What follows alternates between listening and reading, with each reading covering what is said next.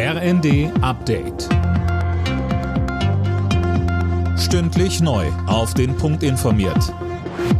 Ich bin Fabian Hoffmann.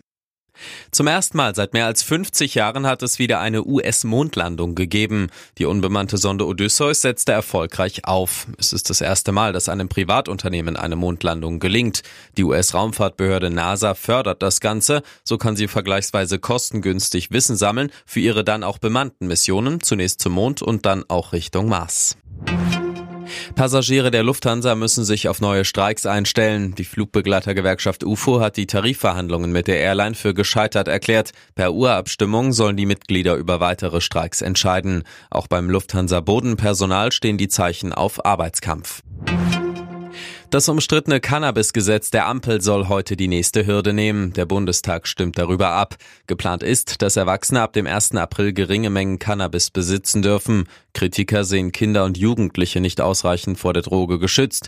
Der Drogenbeauftragte der Bundesregierung, Burkhard Blinert, setzt auf Prävention. Er sagte uns, Dafür wird keine Werbung gemacht. Anders als beim Thema Alkohol, wo wir diese Fehler begangen haben in der Vergangenheit. Es ist notwendig aus meiner Sicht, dass wir generell über mehr Gesundheitskompetenz und Risikokompetenz mit Kindern und Jugendlichen ins Gespräch kommen müssen. Da sind Orte gefragt wie Schule, Sportvereine und andere, wo Kinder und Jugendliche sich aufhalten. Neben der Europäischen Zentralbank soll in Frankfurt künftig eine weitere EU-Finanzbehörde ihren Sitz haben. Die Stadt bekam den Zuschlag bei der Bewerbung für die neue Anti-Geldwäsche-Behörde. Von hier aus soll es Kriminellen künftig schwerer gemacht werden, ihr Schwarzgeld zu waschen.